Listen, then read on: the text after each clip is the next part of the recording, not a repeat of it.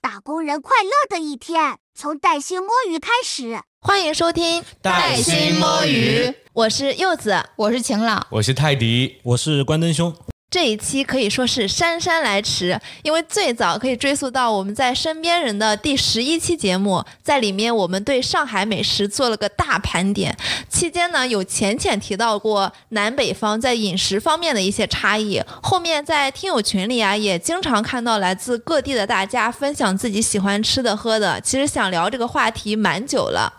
对，是的，尤其是现在也要临近中秋节了嘛，所以想借着中秋节这个契机和大家来聊一下。然后正好今天参与录制的主播就是我和柚子是北方人，然后泰迪和关东兄是那个南方人。那我们一拍即合，就说来聊一聊大家南北差异的这个话题。那我先来说一下，因为我是算是最北边的了吧，因为我是内蒙古人嘛。但是我是基本上在南方上学和那个工作，我基本上在南方已经十年了。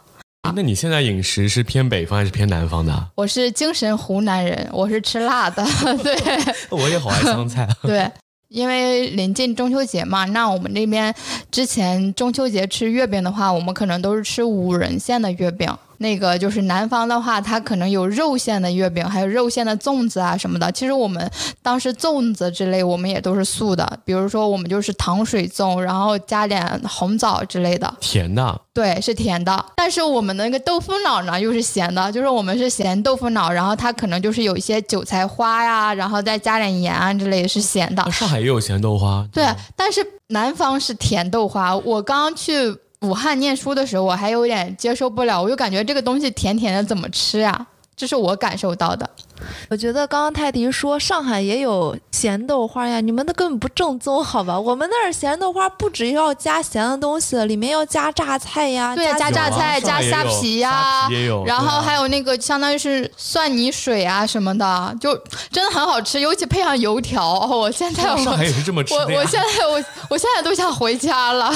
但是我见到的上海的咸豆花，可能还是我见识比较少吧，就是放的这些料其实是比较少的。对啊，所以，我我觉得我还是建议你们以后去北方感受一下正宗的，尤其去东北这种物价，他那一碗那个咸豆腐脑可能就一块五。再配一个那个油条，可能就是两块钱，然后就能够吃饱了。没错，没错。刚刚婷朗提到那个月饼的事情，我上次甚至吃了一个哪一家的我忘记了，出了个小龙虾月饼，真的好好吃。所以我也是来到上海之后才吃到就是相关的一些肉馅儿的月饼的。但是还有一点我要说，不只是在甜豆腐脑、咸豆腐脑上面，那在小吃上我也感觉有相同的倾向，就是北方更偏咸口一点，南方偏甜口。口一点，像我爸中午的时候就会就着什么豆腐丝儿啊、花生米啊之类的下酒菜，哈点啤酒。青岛那边叫哈啤酒，但是南方我就觉得精致小资一点，比如说弄点糕点之类的下午茶来掐一掐，就这种。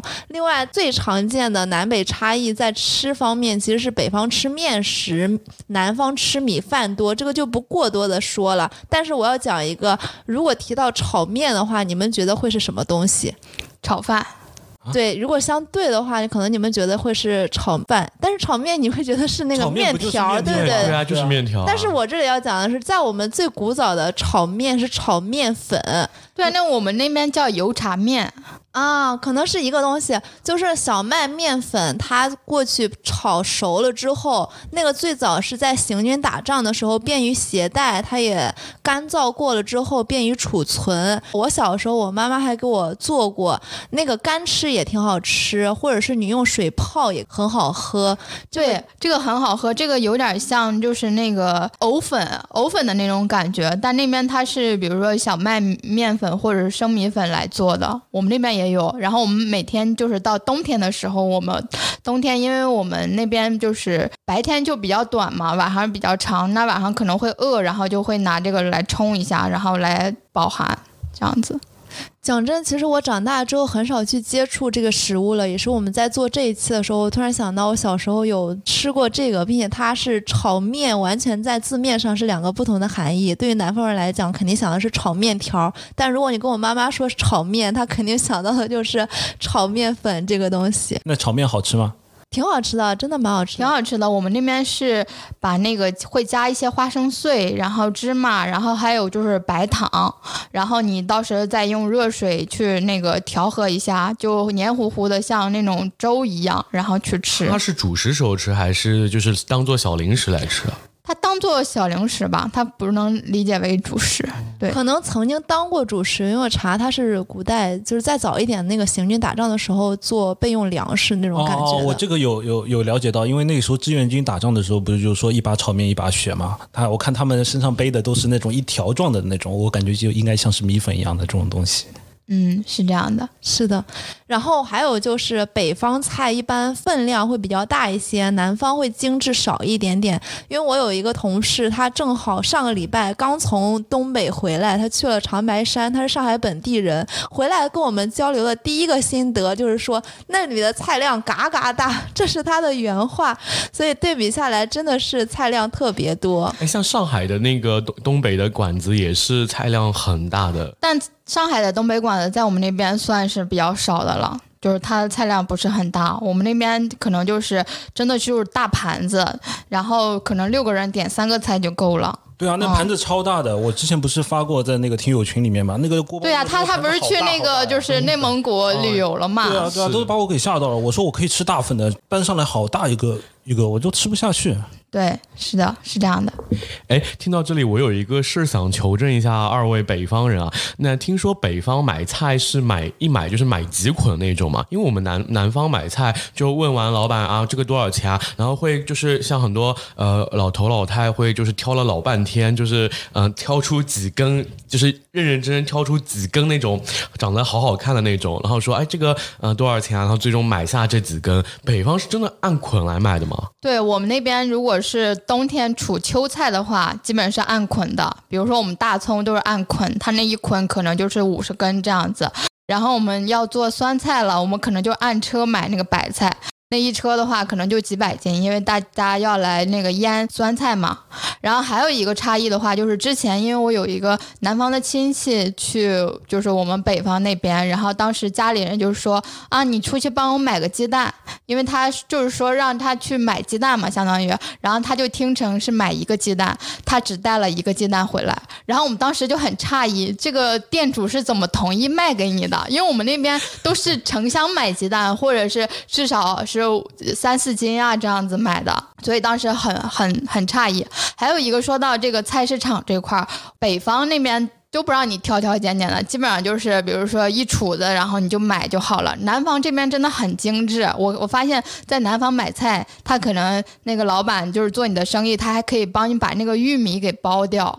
那我们北方根本没这个事儿，就是本来就是走量，然后又很便宜的，他绝对不会给帮你去把这个玉米给剥掉，比如说剥成粒呀、然后还有就是，呃，把那个鱼给杀掉这样子。都不会的，鱼都不杀，鱼一般会会有杀掉的，但是基本上大多数大家也都是买回家自己去处理的。刚刚提到那个葱，山东有个特产，就是章丘的大葱，比人高，对，长得可高可高了。是的，刚来上海的时候，那会儿听说买菜可以送小葱，我寻思这在我们山东你要送葱，你都送不了，因为太大了。然后刚刚提到那个玉米的事情，在烧烤，在我们南方如果做烧烤，他给你穿的是玉米粒，但是在北方穿玉米棒子，玉米棒子，对，就是玉米棒子，就是拿着一个玉米，对，然后去去啃。就这样啃，这面都是玉米粒。我当时就觉得，哇，这个得多费多少人工呀！这个穿玉米粒多不方便呀。后来我发现原来是有机器的，哦、就是它会有机器，然后你一捅进去就好了。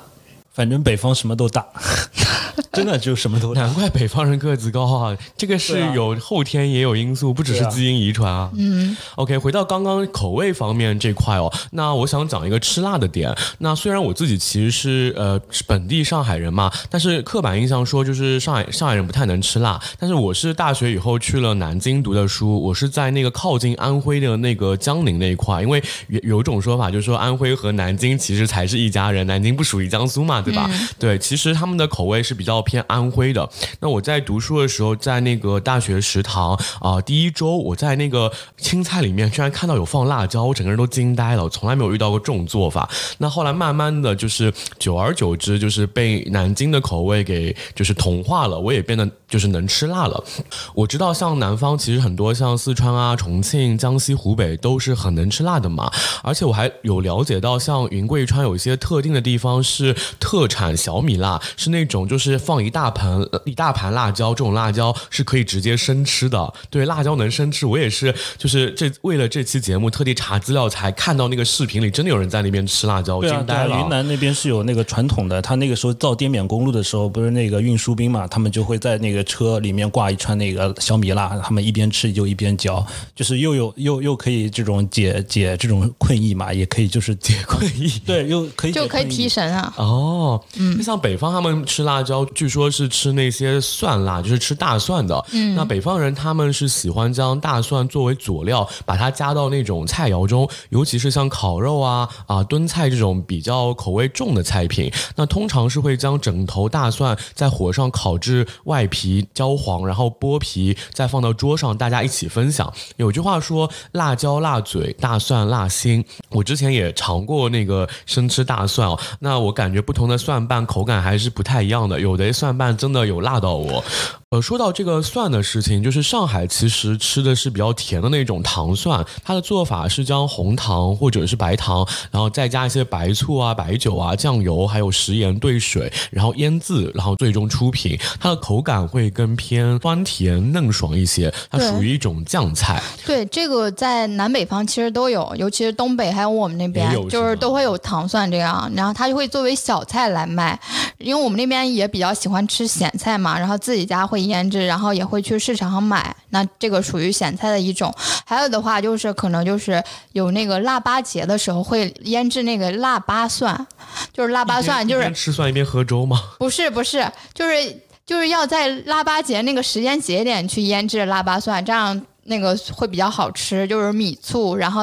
买那个紫皮的独头蒜，这样子腌制起来确实很好吃。那个颜色非常好看，它用醋腌出来的对，是绿绿的，是绿色的，我觉得山东和内蒙古在这块还居然莫名其妙的，就是共鸣了。就是能够统一啊。而而且我们像是我们一般那个吃饺子的话，其实我们是要砸那个蒜泥的，就是我们一般是把那个蒜泥砸碎了之后，然后加盐，再加点酱油，然后去蘸，这样方吃起来也会比较香。哦，我我最近一次吃糖蒜是跟朋友去那个南门涮肉，据说是上海很好吃的一个涮肉的店嘛。然后我跟另外一个上海朋友，我们两个人炫了两盘糖蒜，然后那个居然是我在南门涮肉里面吃的，就是我认为最好吃的一道菜品。因为南门整体有点偏清淡，糖蒜我们就就是狂吃，就好好吃，而且好像糖蒜吃完了之后，嘴巴里好像是没有味道的。还好吧，那还是有点味道的感觉，只是没有就是生吃大蒜的那个味道那么重。对。嗯，提起这个蒜，我有个同学，他是河北的，他就在上海嘛。他去年腊月初八的时候，真的腌了腊八蒜，我最后还抱了一罐子回家。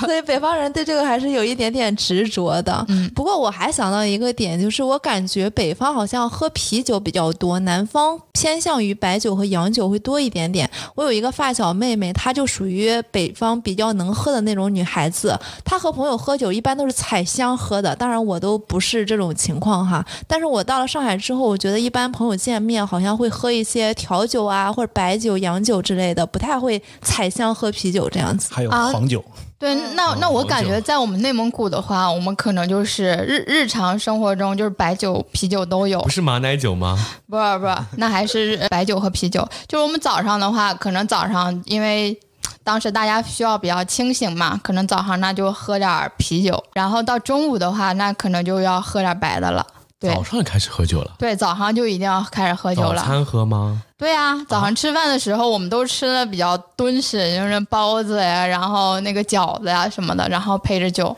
一口蒜一口酒是吗？对我喝酒最开始接触的话，是从高考毕业之后，我姥爷就跟他吃饭嘛，然后他就拿上了一个碗，他就给我倒了一碗啤酒，然后让我陪他喝啤酒。反正我们家里人除了我，我感觉都挺能喝的，就是我是属于做小孩那桌的，因为我姥姥就是八十多岁了，现在也偷偷的就是会馋那个白酒，然后会去偷偷的去喝白酒。但在我的印象里，好像在我们我家附近，白酒是属于比较正式的场合，大家会喝一些，然后啤酒就是非常日常。但是我觉得啤酒在南方是没有这么日常化的，更多的是一些洋酒和调酒。哎，山东不是像那种喝青岛啤酒，说是喝生啤，是把它包装成袋子，就是在用袋装喝的，是有这种。对啊，就你就去接一斤，然后它那个就是那种类似袋子那种就好了，因为去接那个原浆嘛，就比较方便，可能也比较环保吧。上海就没见到过这样。嗯，就我感觉我没怎么不在北方生活过嘛，只去旅游过，所以我感觉就是南北的差异还是挺大的嘛。上面说的什么分量啊、口感上面的这个饮食差异这一类的，不过倒是感受到北方的气候呢比较干燥。呃，刚刚柚子提到川渝这一块，我想到火锅蘸料的这边的那个南北差异还是挺大的。我家里人有是四川的嘛，四川、重庆等地，就由于天气潮湿呢，人们爱吃辣去湿气。然后有时候会在那个蘸料里面放上小米椒啊、什么干辣椒啊，一些乱七八糟的东西，去配成那个油碟。北方人呢，就一般喜欢在火锅里面蘸料里面放麻酱或者是豆腐乳。麻酱我也蛮爱吃的。对我在北方基本上就是碰到的都是麻酱，他们默认会给你上这个麻酱的。对对对，对于我这个北方人来讲，芝麻酱和火锅是标配，并且还不是那种花生酱。然后有一些店里面如果没有芝麻酱，我吃完这顿火锅，我都会觉得我吃的这顿不完整，这样子哎，。你们北方人是不是有点吃不惯沙茶酱啊？我我会吃沙茶酱，因为我基本上吃火锅的话，我就是一定要放蒜泥、小米辣、香菜、葱，然后蚝油、醋，还有就是沙茶酱或者是花生酱，一定要特别放特别多的小米辣。所以我现在已经是精神湖南人了，对我一定要吃重口味的。那对于我来讲，我的芝麻酱是我的主料，可能会占个百分之八十左右，剩下的才是其他的。那我感觉我其实还好，我那个一直从小到大吃油碟，然后我之之前开始吃麻酱了之后呢，我就感觉还是可以接受的。这个涮羊肉蘸点麻酱还是挺好吃的嘛。接下来我们聊一聊那个习俗差异，除了上面提到的豆花有咸口的呀、甜口的，还有端午节这个甜粽子、咸粽子，另外就是。北方过年吃饺子，南方吃汤圆。哎，其实我也很觉得很奇怪，就是我们南方好像没有小年这个概念的吧？南方好像是不是腊月二十四是小年嘛？我们那边是二十三是小年。就是他他们家吃素的话，他们也是腊月二十四是小年。这个事情我是特地为了这期有查资料的，因为原来我其实也分不太清大年夜、小年夜这种到底是哪一天。那其实北方是过的是腊月二十三的小年夜，对那南方其实是腊月二十四。那大年夜其实就是大年三十，也就是我们说的除夕。那像我们江浙沪地区，其实会把除夕夜的前一天也称作小年夜，所以其实我们有过两个小年夜，所以我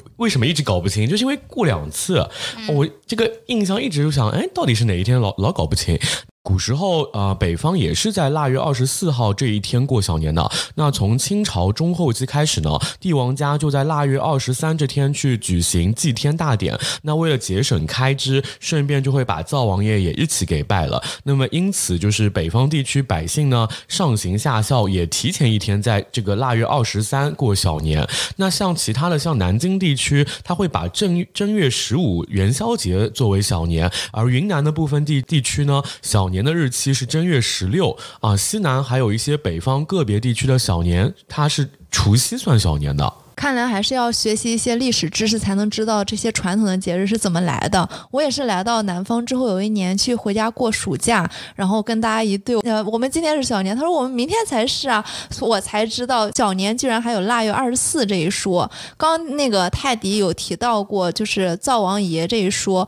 我们小年的时候确实要给灶王爷祭拜的，并且要买那种传统的麻糖吃，说是给灶王爷吃完之后上天宫能够帮我们美言几句这种说法。所以我觉得南北方在这个方面还是差异很大的。另外还有一个传统节日，就刚刚提到那个吃的粽子，我觉得南方对于端午节的仪式感真的特别强，因为北方可能只是简单吃个粽子，或者我们那边还有一个说法，就是你要吃两个鸡蛋，但是还有那个红绳，哦，对对对，就五彩虹绳。是的，但是对于南方来讲，他可能真的会为了赛龙舟去训练、去比赛、去做周期性的这种准备，然后还流传说什么赛龙舟赢了可以减房租，输了去跪祠堂这种说法。那这个可能就是偏向于广东，然后福建那一带。这类的话，因为很多他们都是一栋房的那个房东嘛，然后他们就会去参赛，他们觉得这个是代表荣誉的，要为荣誉而战。广东那边比较多吧，我感觉。对，我也感觉是广东那边比较多。我感觉南北方最大的差异对我来说就是北方人会搓澡，然后然后南方人不搓澡。因为对，我之前西有一次印象很深刻，我一个北方的同学在国外的时候就想帮我搓澡嘛，然后他他帮你搓澡，因为他那个对啊，我们那边都是这样的呀。互相帮忙啊。对啊，互相搓帮忙，背我们就会互相搓背啊。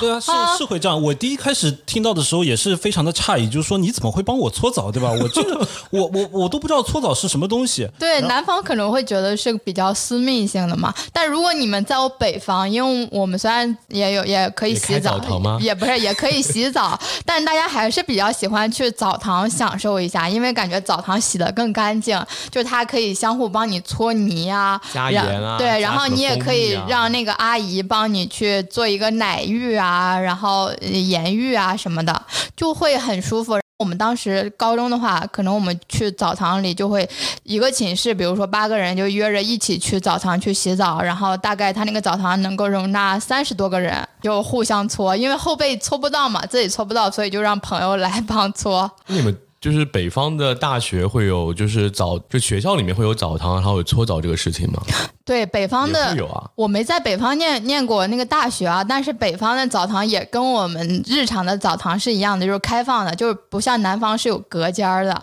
就是大家都是赤裸相见，就是你在那个试衣间脱完了之后是什么样，然后进去都是什么样，大家都能看到的。但是我要说一个，我们学校是没有澡堂的，然后也是那种公共浴室，所以我室友以前提到过，他是一个浙江人，他真的非常不习惯，所以他每次洗澡都非常非常快。我们俩在一起都生活了三年之久了，他都不肯跟我在同一个隔间里去洗，就依然会有这种南方的羞涩和不能面对那个澡堂文化的感觉。对啊，因为他会觉得身体是一个比较私密的地方但是我真的想呼吁一下大家去体验一下这个澡堂文化，因为就别人给你洗澡，你躺在比如像那个砧板上，然后让阿姨帮你揉来揉去什么的，真的很舒服，很施压。比如说你自己日常，因为每天都要洗澡嘛，你可能觉得自己已经很干净了，但还是能够看到阿姨能够在身上给你搓出来很多泥的，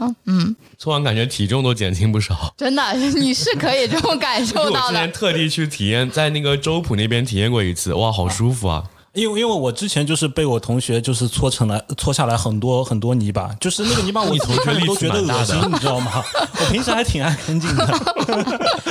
所以最后你是半推半就的接受了，是吗？对，最后最后我就挺喜欢这种感感觉的，但是我还是不习惯去这种公共澡堂子让别人帮我去去搓，我还是想让他帮我来搓澡。然后还有一点的话，就是呃，除了这个差异的话，就是去餐厅里吃饭。可能南方人都习惯用碗吃饭嘛，但是我在北方的话，我们其实直接是用骨碟来吃饭的，就是我们把饭和菜啊都做都用骨碟来吃，但大家扔哪里呢？我们扔 大家扔垃圾，可能就是垫个纸，然后扔到纸上，对，是这样的餐。巾纸吗？对啊，餐巾纸上面，或者是我，因为我们本来我们那个餐厅那个桌子，它铺的就是一次性的桌布，哦直接丢到桌布上就好了。反正我们就是用骨碟吃饭，不是用骨碟来盛垃圾的。这里要说一下，我们那边可能是地方比较小，如果再传统一些，再往前一些，大家去参加什么婚宴啊什么之类的，遇到这种你是用盘子盛东西的，然后东西就会丢在桌子上，甚至连铺个餐巾纸的这个程序都没有，甚至有一些可能不太注意的大妈之类的会丢在地上。但是近些年会好很多。对我，我还挺想念这种大喜的，就是农村大喜，因为饭真的很香，就是大锅饭。然后我记得小时候他们吃完了，就是都还去拿着袋子，然后把那个剩菜捡回家里，然后再吃。哎，我有个问题，呃，据说每年在北方都会做那个杀猪菜，真的是每年年都是这样吗？我们以前小时候，就是我姥姥家养猪的话，我们每年都会杀猪菜，因为我们那边就是过年气氛会比较浓厚嘛。我们可能就是一一大家子，就是十几口人，然后都在一起过年，然后自己会养猪，然后杀猪，就有那种杀猪菜这种做法，弄猪头呀、什么的。就搞一个下午，就为了杀个猪。对，就是为了筹备吧，为了筹备过年的这些东西，然后就会就就是投入很多时间。但真的很好吃，尤其是自己家养的那个猪，都是吃的那个粮食什么的，它那个肉跟你在市面上买的肉真的不一样，就很香，而且它的油是很厚的。但这个好像属于东北特色，因为我今天也是第一次听说。对对，这个属于，因为我们家那边是挨着东北嘛，所以我就属于是我们那边的一个特色了。哦，不过刚刚再回到骨蝶吃饭这个事情上，我现在有点难化了，但是我又保持着这种北方的传统，所以我现在也用那个骨蝶，但是我会画一个分区，就是这一块是为我扔垃圾的，这一块是为我晾东西的，就这种感觉。哦，那我还现在还是用骨蝶来吃饭的。我在这边也是用骨节吃饭的，对，嗯，像那个南方会，就是我们之前有一期身边人不是美食节目那期嘛，就有提到就是会涮开水这个事情。对，去年还是前年去汕头旅游的时候，我发现汕头那边是很注重，然后他可能就是比如说你去吃潮汕牛肉。然后阿姨会先给你上来一盘水，然后她说让你洗一下这个碟子什么的，很有仪式感吧？对，就吃起来就感觉哦，好干净，好干净的那种感觉。心理作用。嗯，这个好像不分南北差异，好像是比较通用的一个。北方没有吧？我们那边没有，我们那边没有。对，但我们那边有时候那个餐厅，其实它那个就是餐具是要收费的嘛，就是因为它是塑封包装的。我们会觉得有时不干净，我们自己会拿茶水去涮一下。因为你们说自带的，不 拿那个茶水去涮一下，这样会觉得干净一点。哦，我印象里从小到大都是要用白开水涮一下，所以我以为是南北。哦，那你们那边比较正宗，我们那边没有。不过我还有一个从小到大习惯了的一个事情，就是我一直都要午休的，但是我来到上海之后，发现真的没有。之前我们在高中的时候，他会专门给你留出时间来，所以从小到大一直从我长到成人这个阶段都是有午休这个时间，生物钟都是这样的。但是我来上海读书之后，我发现他居然十二点出头下课了之后，一点出头就要去上课了，他是没有午休文化的。所以我本来还以为是学校的差异，后来交流直到工作了之后，我发现上海整体都是没有午休文化的。对啊，我现在都保持午休，因为我感觉。就是尤其吃完中饭之后，可能脑子有点缺氧，就发犯晕，就一定要睡一下。我们那边反正不管是我妈妈，然后我姥姥、我姥爷他们，反正基本上就是中午吃完饭都要睡一下的，然后睡到两点起来这样。印象里是我们幼儿园是有午休，但是都是读书的时候，小学、初中、高中是都没有午休的。但是我有就是读了书以后去了南京，南我就发现，哎，我的室友他们是有午休这件事情的。然后慢慢的，我也就是有。类似午休的一个就是氛围嘛，被熏陶了就是睡了。然后我记得我大三那年去那个国企去，就是在那个东航实习嘛，结果发现国企是有午休习惯的，他们就是会买好躺椅，然后到那个点，所有就把灯给对，会关灯，有的公司会关灯了。睡，对，所以其实上还是有，只是说不是每个人都有的。我觉得中午反正就是，尤其在工作日就眯一会儿还是挺好的，就尤其眯十分钟都是很有效的。午休是什么东西啊？我至今都没有吗？对，至今都没有。外就小小时候幼儿园的时候会有这个午休的。对。那你们午休一般睡多久啊？因为我知道十五分钟以内算浅睡眠，超过十五分钟其实算深度睡眠了。我们在家里基本上都是睡一个小时这样的呀。嗯。是这样的呀，比如说我拿我高中举例子，我们会在十二点钟下课，两点钟在上下午的课，所以在这个时间你分配你的呃吃饭时间、玩的时间和你睡觉的时间就可以了，所以基本上是达到一个小时以上。对，而且我们学校里就是比如说像初中和那个高中，就午休阶段外面很安静，大家都在睡觉。我我其实以前看到个说法，说其实，在很早之前，可能中欧时代吧，就是说，呃，人他好像是分三次睡眠的，三到四次睡眠的时间，就是你睡完起来活动，再睡再起来，它是分三四批的啊，不是像我们现在一样，就是早上晚上这样子。哦，长见识了。我们现在就是集中睡眠，像我们家猫，我睡太久了，它都会怀疑我是不是还活着。不过还有一个我的体感，就是在方言方面，我觉得北方在一定区域内的，甚至我是山东的嘛，一些河南话我都觉得是可以互相听得懂的，只是个别的有些音调上的不同。比如说河南说你弄啥嘞，我们说弄啥嘞，就是那个音调个别有个字不一样。但对于南方来讲，即便是同一个市的，比如说我有两个好朋友，他们都是宁波的，他俩相互听不懂的范围都在百分之五十左右。我觉得不同的地级市之间的方言差距也都特别特别大。说起这个，你知道温州居然有地方是说闽南语的，对啊，我我我是有优势啊，因为我大学的话，我们我们寝室是有六个人嘛，两个内蒙人，一个武汉人，一个河南人，然后一个山西人，一个温州人。他每次就说闽南语，我感觉他每次在跟家里打电话都在打加密电电话，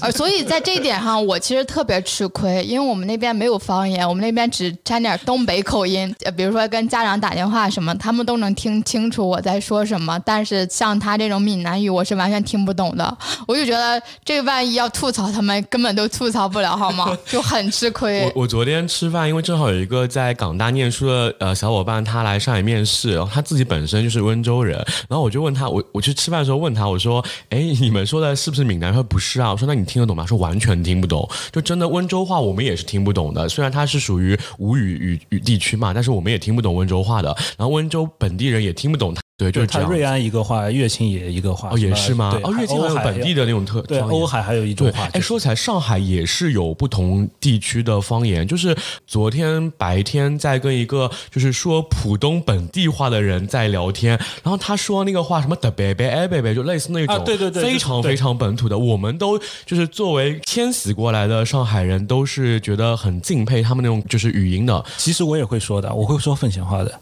奉贤，哎，他们说奉贤也有，然后那个青浦，然后嘉定、松江那块都是说不一样的上海话的。对，崇明，然后还有宝山，对，呃，崇明，对，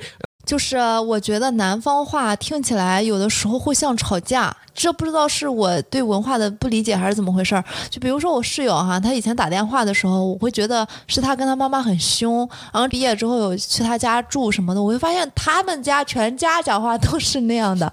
就是那种音调会稍微高一些、扬一些那种感觉。我自己没感觉到，但是但是怎么说呢？我感觉可能就是声调不一样，会给人的听感也是不一样吧。我觉得北方还有比南方好的一点，就是说，呃，北方的它整个感觉城市都特别大，然后它的路都很宽，不像就是南方的有些地方，它的老城区啊，它的路就是比较窄，然后弯弯绕绕的。对，是这样的，因为我当时感觉我们那边的马路就顶南方这边的两条马路，觉得那个红绿灯都要走好久，然后就是又宽又直。如果是比如说像司机的话，他可能在北方的路上开车就没有什么挑战，但在南方这边他可能就是要注意一下，就别有什么发生一些事故之类的。我现在不是经常会骑车嘛，然后我经过像那个就是赵家浜路那块，不是地方那个道路比较宽敞，然后自自行车道有那么大，然后我居然有一丝丝不习惯，因为走走过了小路，然后突然那么